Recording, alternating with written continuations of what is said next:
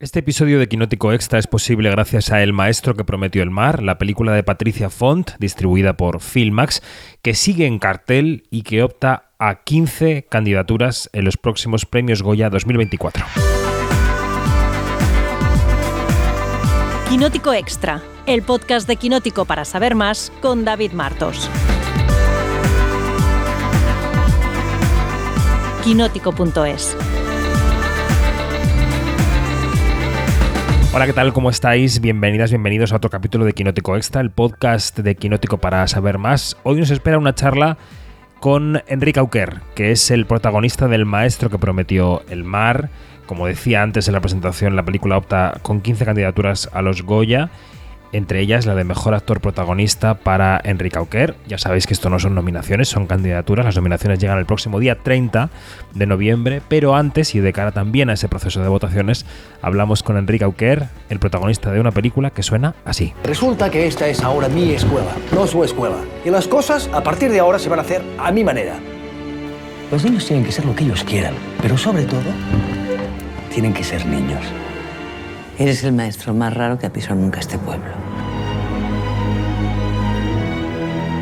En cuanto a tus artículos, tú no tienes un pelo de tonto, Antonio. Y no es buen momento para hacerlo. Estoy perdiendo el tiempo. Puedes buscar. Antonio, a lo mejor deberías irte de aquí. Te has señalado, todo el mundo sabe lo que piensas. A partir de este momento, el ejército toma el control de este pueblo y de toda la provincia. Enrique Auquer, ¿cómo estás? Estoy bien, estoy contento, feliz de, de estrenar esta película, ya que la vea la gente y que la disfrute. Estamos en una sala de cine, que es un lugar siempre como muy recogido, muy silencioso. Estamos en la parte delantera de la sala, imaginadnos, debajo de la pantalla, en los cines Renuevo Princesa en Madrid. Hablando del maestro que prometió el mar, que llega este, ha llegado este viernes 10 de noviembre, porque esta conversación la publicamos la semana que viene. Lo digo para los que eh, siempre nos preguntan, ¿pero cuándo grabáis? ¿Cuándo publicáis? Bueno, la vida se graba. Se graba, la vida vamos se publica. El maestro que prometió el mar. Em, tuviste muy buenas críticas al, al paso de la película por Seminci. Allí estuvimos con vosotros, con Patricia, con todo el reparto. Em, ¿Por qué crees que esta historia que protagonizas o que coprotagonizas con Laia Costa está conectando también con el público y con la crítica? ¿Qué ingredientes tiene, Enrique? Tiene ingredientes de que, bueno, creo que, que hay algo, yo creo que hay algo, algo de un docente, algo de un profesor que es- deja su vida y, su alma y es un comprometido y un apasionado en, en, en- en luchar por el derecho a la infancia, el acompañamiento con, con, con respeto, con amor, ¿no? de poner el niño en el centro, de eh, una persona que cree firmemente en que la educación es una herramienta transformadora para crear un, futuro idealista y, utópico de una patria más mejor, de gente bien educada y, y bonita donde pueda converger energías que, que, que creen que crean al- algo algo mejor no y, creo que una persona que se dedica a esto que se va de su casa para coger una escuela en un pueblo de 200 habitantes en el 36 a 35 36 a para gloria de nadie más que de, su necesidad y de esos niños y se ponen unos fregados como los que se pone creo que, que tienes que estar muy mal de la cabeza para que no, no, no, no empatizar con eso. Es lo que pasa ¿no? con el subgénero de películas de profesores, ¿no? que siempre nos, nos, nos apasionan porque muchos de nosotros hemos tenido profesores que nos han impactado y los que no nos hubiera gustado tenerlos. ¿no? Totalmente, totalmente. ¿Cómo llegaste al proyecto? ¿Fue una idea? ¿Fue ya un guion armado? ¿Te llegó a través de tu repre? ¿Cómo fue la llegada Fue un casting. al maestro? Fue un casting. Ah, fue un casting. Sí, sí, Patricia nos hizo casting a unos cuantos ah, actores catalanes y, y- y decidí que, decidió que fuera yo el que, el que tenía que hacerlo. Y, y- y luego entré en un proyecto donde había tanta pasión, ah, porque Francesc Escribano es una de estas personas que ha rescatado el olvido y la memoria de... de de, de y que ha estado tirando de este hilo lleno de tierra y sangre ¿no? de, de- para restaurar y ir ah, arqueológicamente como sociológicamente ir preguntando a cada persona cada cada recuerdo, ¿no? Él, ah, luego también Sergi Bernal, otro, otra persona que estaba en la pedraja el día que la abrieron y, y escuchó la primera frase de que aquí tendría que, cree que a lo mejor está el profesor catalán que vino, ¿no? Ujú, ujú. y, y allí empezó toda, bueno, un amor, otra, otra persona apasionada en esta historia que algo tiene que, que conmueve y que, que, que- apetece formar parte de ella y explicarla. Mm. La parte bonita, la parte sustanciosa por la que te podía apetecer ser parte de la película está muy clara, tú la estás contando, pero supongo que en el peso de toda decisión, en la balanza, están también los miedos, los retos, la parte, no quiero decir negativa, pero sí la que te puede hacer pensar si entrar en un proyecto o no. En este proyecto, ¿cuál era el reto eh, que te podía eh, asustar o hacerte pensar dos veces en la responsabilidad de un papel como este? Mm, No había nada había. que me asustara lo suficiente como para no. eh, no sé, lo, lo, lo que sí, ah, siendo, hablando en positivo, ¿eh? No, todo el rato, no, no diré que haya nada que, que me asuste suficiente, ni, ni un poco. Lo que sí que había era en positivo una responsabilidad evidente de, de- de poner mi cuerpo y mi, mi espíritu y mi energía y mi talento en, en pos de restaurar una historia de alguien que es importante, es importante para colectivamente, pero es importante para la familia que queda viva de Anthony, que ellos cuando lo vieran sintieran que, que, que he estado a la altura de, de lo que ellos ah, quieren a, ese, a, a esa figura, ¿no? Yo Mm. creo que era lo, lo que a lo mejor más, más me podía asustar.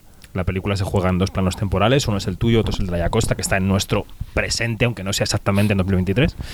Eh, y tu, tu participación en la película, más allá de que tienes intercambio actoral con los adultos del pueblo al que vas, particularmente con Luisa Gabasa, que hay unas escenas súper emotivas sí. entre vosotros, eh, tu relación, digo, se establece principalmente con los niños y las niñas. Y tu fisicidad en la película, eh, eh, eh, tú, todo el mundo te conoce, eres alto, eres muy espigado y, casi que los, los- abrazas en el plano, ¿no? Tus, tus brazos, tu, tu manera de, de estar, casi que los abraza en esa escuela, ¿no? Esa pequeña escuelita del, del pueblo.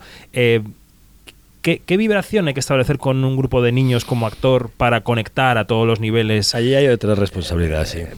Ya, ya no solo por la parte de responsabilidad, que sí, sino por la parte de, de que, claro, son unos actores muy particulares que tienen que vibrar en tu misma onda para que la escena funcione. Claro, lo que digo que podría yo haber sido un actor despótico que se encierra en su camerino y sale para rodar las escenas y ya está. Pues yo en esta película tuve que estar haciendo de... Me tuve que... De monitor. Sí, bueno, y hubo momentos que no apetece mucho, porque hay momentos que yo qué sé, pues que la vida, pero tienes que estar, tienes que estar y tienes que construir la misma relación que va a estar luego en pantalla, fuera de la pantalla. Yo me convertí en, en, en Enrique Auqué, Antoni Benajas, más o menos iba encontrando esa energía todo el rato, porque otro reto que había era, era como ah, cómo explicar la metodología frenetista y cómo estaba un profesor frenetista, cómo tocaba a un niño, cómo, cómo le hablaba, cómo le escuchaba, cómo estaba en clase, qué posición cogía, como qué mirada, ¿no? Y esto lo fue construyendo con ellos todo el rato, tanto que, que, que nos hicimos muy amigos y que era, yo me pasaba el corten y nos íbamos a jugar a pelota, a lo que sea, todo el rato, comíamos juntos en la mesa, había momentos que sí que pedía un poco de distancia porque si no te vuelves loco también, pero sí ah, se construyó todo el rato, ¿no? Yo soy bastante niñero también. Se nota, yo creo que tiene que haber un ingrediente ahí para poder hacerlo. Y luego algo, había algo en la construcción del personaje, ¿no? Esto que dices, como que había algo como queridamente Peter Panesco, ¿no? Mm, como una cosa mm. como que se ponía como, no sé, algo así como que pensaba yo. Y luego la construcción del acento este catalán, que también para mí fue como un reto importante, guay. Muy marcado, ¿no? En la Sí. película. Mm. Siguiendo un momentín con los niños, ¿qué opinas del debate que existe en el sector sobre si los niños son actores o no? Sobre si los niños, eh, ya no solo que deban optar a los premios o no, que me parece una cosa un poco secundaria, ¿no? Sino si, si la dosis entre el juego y la profesión. ti- eh, ¿Cómo está ese balance, ¿no? Con ellos. Pues no he reflexionado mucho en eso. Sí que he visto niños actuar y les ves que están actuando. Mm. Se ves que ellos están haciendo el mismo trabajo que tú. A lo mejor con una cierta inocencia pueril que no acaban de entender lo que la dimensión adulta de lo que tiene eso, de la repercusión o de la importancia que tiene el cine o de sino que entienden el juego desde- eh, del juego de estar rodando desde otro sitio, ¿no? Sí. Y creo que, que- el mecanismo que ellos usan ah, pues es, es- es igual. Al final tienen una comunicación con un adulto, que luego tienen que estar allí, tienen que entender la farsa, tienen que entender el juego y se ponen a merced de una cámara y tienen que copiar la cámara y están haciendo un, un trabajo. Compararlo con una construcción adulta de una cosa súper racional que acabas entendiendo la emoción de que te encargas de un... ¿no? De, que coges la conciencia concreta de que tienes la responsabilidad de narrar esta cosa con todos sino que ellos, eh, pues en comparación en que ellos están como dirigidos y medio llevados a través del juego a que el director consiga a través de ellos lograr lo que ellos quieren explicar, creo que la única diferencia es la percepción. El hecho de saber exactamente ujú. qué estás haciendo en que te utilicen de alguna manera, de una manera respetuosa, ¿no? En, en pro a un, a un, a un ah, relato concreto. Y creo que allí esa diferencia que sí es sustancial. Es sustancial y creo que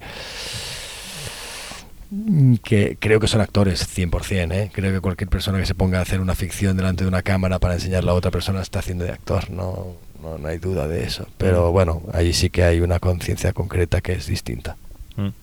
Ahora que hablamos de métodos de actuación, ¿qué tipo de actor dirías que eres tú? Tanto en la preparación de los personajes como en tu comportamiento en un set, ¿no? Y en la relación con una directora como, como Patricia. ¿Qué, qué tipo de director eres? este, ¿Qué tipo de actor eres, perdón? Eh, además, comparándote a ti mismo, porque los has visto, porque trabajas con ellos, con otros compañeros que tendrán otras maneras de afrontar los papeles. No sé, yo soy como muy trabajador, ah, necesito como... Hay, hay películas y películas, hay películas que son un gran reto donde tienes que...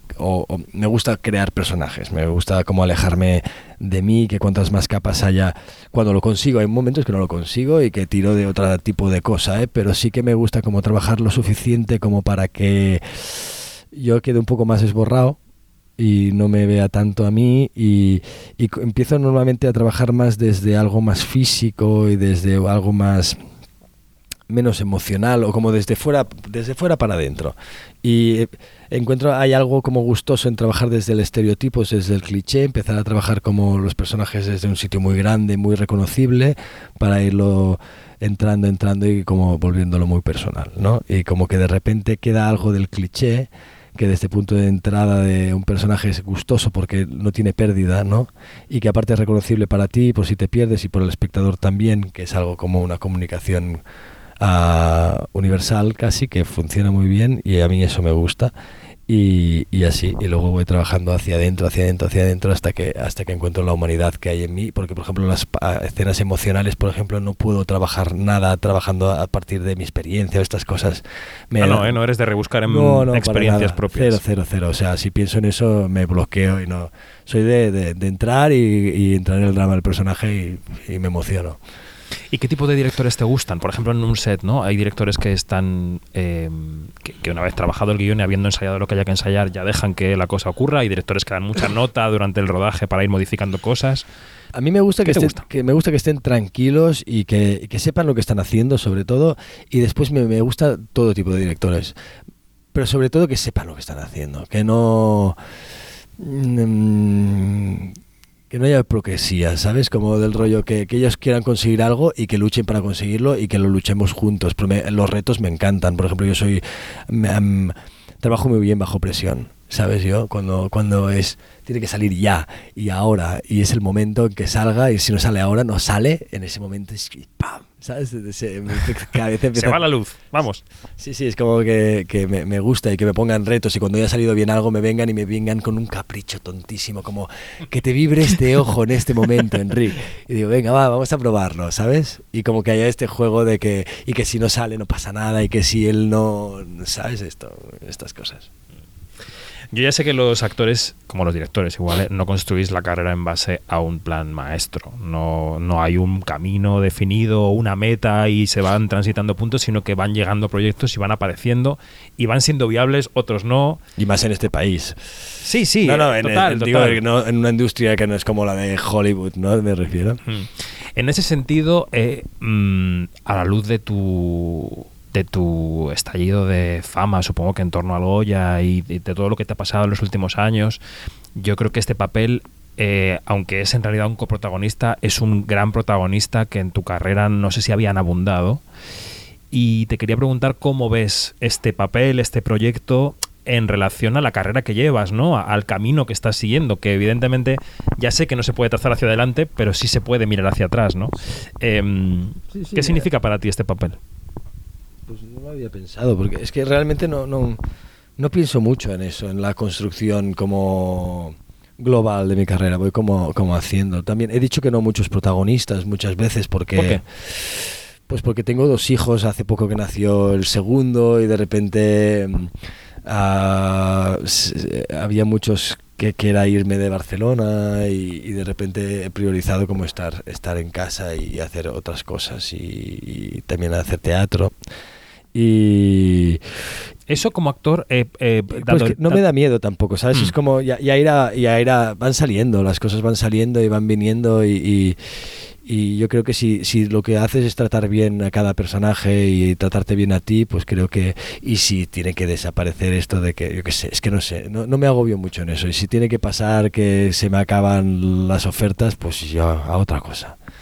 No, eso te iba a decir, que dado el gran eh, nivel de paro que hay entre los actores, el hecho de poder, aunque no sea una decisión de un camino, de una carrera muy bien trazada, pero el hecho de poder ir eligiendo es casi, Es casi un, pri- privilegio. No, no, casi no, es un privilegio de la hostia. O sea, es como yo soy súper consciente de eso y, y, y me hago cargo. Y a veces hay cosas que, que, que podría hacer y no hago porque pues a lo mejor no me toca hacerlas a mí. Y he dicho que no incluso a, un protagonista dije que no porque no, no era para mí. O sea, yo veía que eso me interpelaba desde un sitio como que no... que había otro actor mucho mejor para hacer eso. ¿Sabes? Que, y, y también hay una responsabilidad aquí en, en bueno, en, en, en que, no sé, bueno, a lo mejor me estoy liando aquí, pero sí. No, no, no, tiene todo el sentido lo que dices. ¿Sabes lo que digo? Como que no querer a- a- a- acaparar algo que no es para ti, que lo haga otra persona que pueda hacerlo, ¿no? Cuando, cuando yo ya tengo más trabajo, ¿no? Es como esta cosa como, tengo una suerte que flipas, estoy súper contento y, y no me puedo quejar. A veces me quejo porque soy un quejica y... Todos somos un poco sí, somos un quejicas. poco quejicas, pero... los seres humanos no queremos lo que no tenemos todo el rato. Sí, pero no sé, no, no, tengo mucha suerte y he tenido, no sé, estoy muy agradecido a todo. Mm. Has utilizado creo que ya tres veces la palabra responsabilidad. Y Sí. yo te la voy a sacar una cuarta, porque cuando hablamos de seleccionar papeles, y particularmente este del maestro que prometió el mar, te quiero poner ante la responsabilidad a la hora de sacar adelante el proyecto, porque cuando un actor tiene cierto nombre, tienes cierto, eh, cierta figura pública, el hecho de que estés en un proyecto puede hacer viable un proyecto, puede, puede hacer que ese proyecto se haga. Entonces, tú también eliges los papeles en cierto sentido desde ese punto de vista, de decir, oye, si asocio mi nombre a esto, esta historia que me parece importante que se haga por una serie de razones, eh, hago más posible, más viable que se haga. Sí, tengo, tengo unos cuantos proyectos allí que se están intentando financiar, que son muy difíciles de financiar porque tienen relatos complicadísimos y compl- relatos que nos quieren ser explicados y que hay una élite poderosa que no quiere que se- sean, o que, o que, es- que los complican mucho, Mm. ah, que estoy allí y, y estoy allí ah, empujando a muerte, buscando y ayudando en todo y no solo poniendo mi nombre, sino eh, haciendo reuniones, grabándome vídeos. Eso ir te a- convierte casi en productor. Sí, bueno, no, sí. Quizá no de nombre o no por No, no, crédito, pero no lo pediría, pero eso sí- es producir una película. Pero sí que es, una es- serie. es- es- es estar remando hacia, hacia una idea. Aparte, mm, tengo muchos amigos creadores que, que son la hostia y que molan un puñado y que, que están allí pues también remando, remando en, en ficciones concretas. en, en, bueno, en cosas ¿no? que cada vez pues, pues van saliendo más. ¿no? Ya, ya lo vamos viendo, tenemos un cine de la hostia. ¿no? Mm. Y esta actitud que nos cuentas ahora de estar eh, remando para que salgan una serie de proyectos que consideras que tienen que contarse, ¿no te hace dar el salto mental de ¿y por qué no lo dirijo yo? Sí, tengo, tengo ahí espinillas, pero tendría que. No, no, no dirigiría algo que no he escrito yo o coescrito. Sería. Tendría que ser algo que si dirijo algo, algo personal y, y sin pretender que. No sé, creo que, que como. No sé. No, no, no me pondría a dirigir a.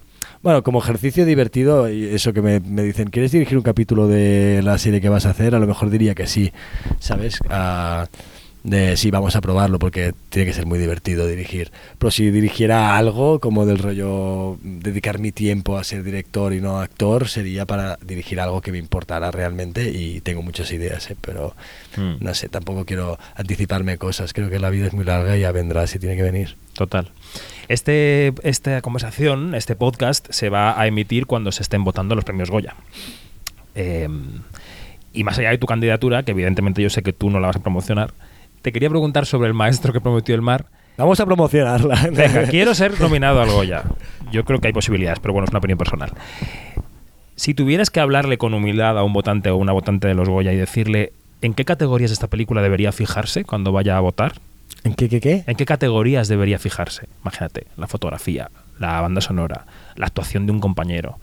¿En qué debería fijarse si un votante o una votante de los Goya escucha este podcast cuando vaya a ver la película y la vaya a considerar entre todas las demás para votar las nominaciones de los premios? ¿Qué dirías? Hostia, qué pregunta, tío. Ah, Hemos venido aquí, hemos venido a examen. no, no, no sé. Es que ah, pues le diría que, que se fije en, en, en, en su- en su criterio al ver la película, en, en que si le llega algo, si no le llega, si, si le conmueve mi actuación, si le conmueve la, la- el- Luisa Gabasa, si, si, si de repente el arte de Josep Rosell le, le, le- flipa, si, si la dirección de Patricia le conmueve, si yo qué sé, si la fotografía pues está, yo qué sé... ah, ¿Tú eres académico? sí. Y cuando votas, si votas, que no lo sé, eh, ¿qué te mueve a A votar? mí hay algo que me, me- que me pasa, que es muy es, es algo que es un poco agobiante y que me da cierto pudor, que es como... Que es, que es esta otra vez la responsabilidad ¿no? que te dan de repente de, de tener que votar cuando yo tengo dos hijos, ah, mucho trabajo y eh, hay una cantidad ingente de material que se tiene que ver para poder votar con, con imparcialidad, ¿no? A través de mi criterio, pero Sí, sí. que hay un punto que, que estoy seguro que el, el Goya y los que llegan a, a los Goya y no hay una imparcialidad. O sea, así de claro. O sea, no estoy seguro que los académicos no miran todo el material. No es como un festival que hay un jurado que va allí a ver. O sea, allí hay, hay los nombres que más suenan, las, las películas que han llegado y que la han reventado. Y de repente hay, estoy seguro que hay académicos que entran y dicen este, este, este, este, este, este, este. Y a lo mejor han visto tres películas. Por tanto, el, el Goya es, es algo que es precioso, que nos, que nos, que nos celebra, que, que, que, que es verdad, que tiene verdad también, también tiene verdad, hay cosas que trascienden y que, y Tiene una verdad, sí. Hay cosas que trascienden. Ahora, tampoco hace falta ser un hipócrita y decir que, que el que tiene más Goyas es el mejor actor o el que... ah, yo conozco actores que no han hecho ni una película que son más buenos que muchos actores que veo haciendo películas. Lo que pasa es que no los conocen el tato, ¿no? Es decir, que, que yo que sé, que forma parte de, de- de la vida todo esto y de, de las pequeñas mentiras, medias verdades de, cómo funciona el mundo, ¿no? Y, y que los agradezco y que son preciosos, Sí, ¿eh? sí, por Goya, pero ya nos entendemos. Y, sé que es, y sé que no se puede, y sé que no. Bueno, es que no se puede, es que no existiría el sector sin esta parte pública, pero si tú pudieras en un mundo ideal decir, mi trabajo consiste en hacer películas y cuando acabo de hacer la película se acabó, no hay promoción, no hay premios, no hay alfombras rojas, no hay fotos, no hay nada, sé que no se puede, pero si tú tuvieras la posibilidad, como un dios eh, externo al sector, de decir, ojalá no estuviera esta parte porque en cierto modo, eh, no sé cómo decir, es un trabajo distinto, vamos a decir que es un trabajo completamente distinto al de actuar. Yo voy entendiendo cada vez que sí que, sí que es mi trabajo. Yo antes era más de, de este para hacer, pero ahora sí que entiendo que, que explicar a- a- explicarte a ti que te interesa el cine para que tú luego expliques a un público que pueda ir a ver la película y que mis palabras les, les entren ganas de ir a ver esta película porque hay tanta oferta que, que, entiendo que sí que es mi trabajo esto de alguna manera porque quién lo va a explicar mejor que yo que es que el que lo ha hecho, ¿no? y que también entiendo que nosotros hacemos películas para que sean vistas y esto es así y a mí lo que más me cabrea del es un poco eh, el que en Barcelona pasa menos, tengo que decir, que es esta cosa como Ujú. de ir vestido, que cada vez que te, que te hacen una foto parece que tengas que, que todos seamos millonarios y que tienes que, que- que quedar con un estilista que te busque un traje de no sé qué, que yo ya he renunciado 100% a esto, yo ya voy vestido de mi casa ah, con normal para hoy ir al estreno de la película así y voy a todos así. Ahora, Si me exigen etiqueta como en los Goya, pues voy a ir de etiqueta, pero, pero que cada vez que vas a un estreno, incluso que no sea tu estreno ni seas eh, tengas que ir no una, un glamour extrañísimo que no que, que, que me se- a mí me resulta incómodo porque me siento como disfrazado y me siento que tengo que gastar una de tiempo y dinero en mi vida ah, en, en una farsa que, que no hace falta que lo importante es la película no no no todo lo demás ¿no? eso sí que, que lo quitaría lo borraría de esto Es difícil, ¿eh? No, pero, ya, ya. pero bueno, se puede entender perfectamente lo que dices. Y ya para ir acabando esta charla, que yo creo que ha sido sustanciosa de casi 25 minutos con Enrique Auquer, te quería preguntar por el futuro de este negocio, porque es verdad que ahora mismo estás haciendo, estás haciendo y estáis haciendo películas, algunas van directamente a plataforma, pero en general buscan la primera ventana del cine y luego acaban en plataformas, pero la taquilla está como está. Tú mismo decías que se produce mucho, es verdad, y el público que va a las salas ha disminuido con respecto a antes de la pandemia. Entonces, yo sé que ninguno tenemos la fórmula, pero ¿cómo intuyes que va a ser esto en los próximos años? ¿Qué, qué intuyes y qué te gustaría que pasara? Yo intuyo que... Sí, claro, si yo veo a mis primos jóvenes y tal, ah, me desespera un poco, o sea, me asusta un poco. Incluso cuando veo a productores y directores que renuncian a un, un plano general largo para hacer planos cortos en eje para que se puedan ver en un móvil. Ujú. Y cuando ya veo en la industria que la, que, que la propia industria que le gustaría pues, a lo mejor hacer otro tipo de cine se se renuncia a él directamente para que eso sea visto en un móvil y que ellos hacen las películas para que se puedan ver en un móvil, allí pierdo un poco la esperanza. Ahora creo que también hay una cosa, hay, hay unas pulsiones, unas, unas verdades como puños que la colectivización, porque creo que el ser humano es un ser colectivo y gregario que de alguna Mm. manera ah, pueda est- podemos estar en un mundo ahora mismo muy individualizado y, y- y muy poco ah, poco frívolo, muy frívolo, ¿no? Que creo que es, es una transición hacia algún sitio que a lo mejor está ya en, en algo muy chungo y que luego se volverá a restaurar y que el, Sí, cine, va, y que el cine va a sobrevivir 100% igual que el teatro, por supuesto, pero que igual que, que, a- que parece que sea analógico, ¿no? Y al cine, pero la colectivización de, de estar todos juntos en energía en una sala juntos viendo una pantalla de luz que saca verdad y, y, y narraciones que nos alejan de nuestras vidas, a- a- vi- viéndolas juntos, que hay una- un, un ejercicio activo, es, es, una, es, es casi mágico y creo que la gente no va a poder renunciar a eso. Um, habrá un momento que volverá, estoy seguro. Pues desde el 10 de noviembre esa pantalla de luz lo que va a emitir es El maestro que prometió el mar, seguramente en un cine cerca de donde quien nos escucha vive. Así que id a verla. Ir a verla. Enrique Auquer, muchas gracias. A ti, muchas gracias.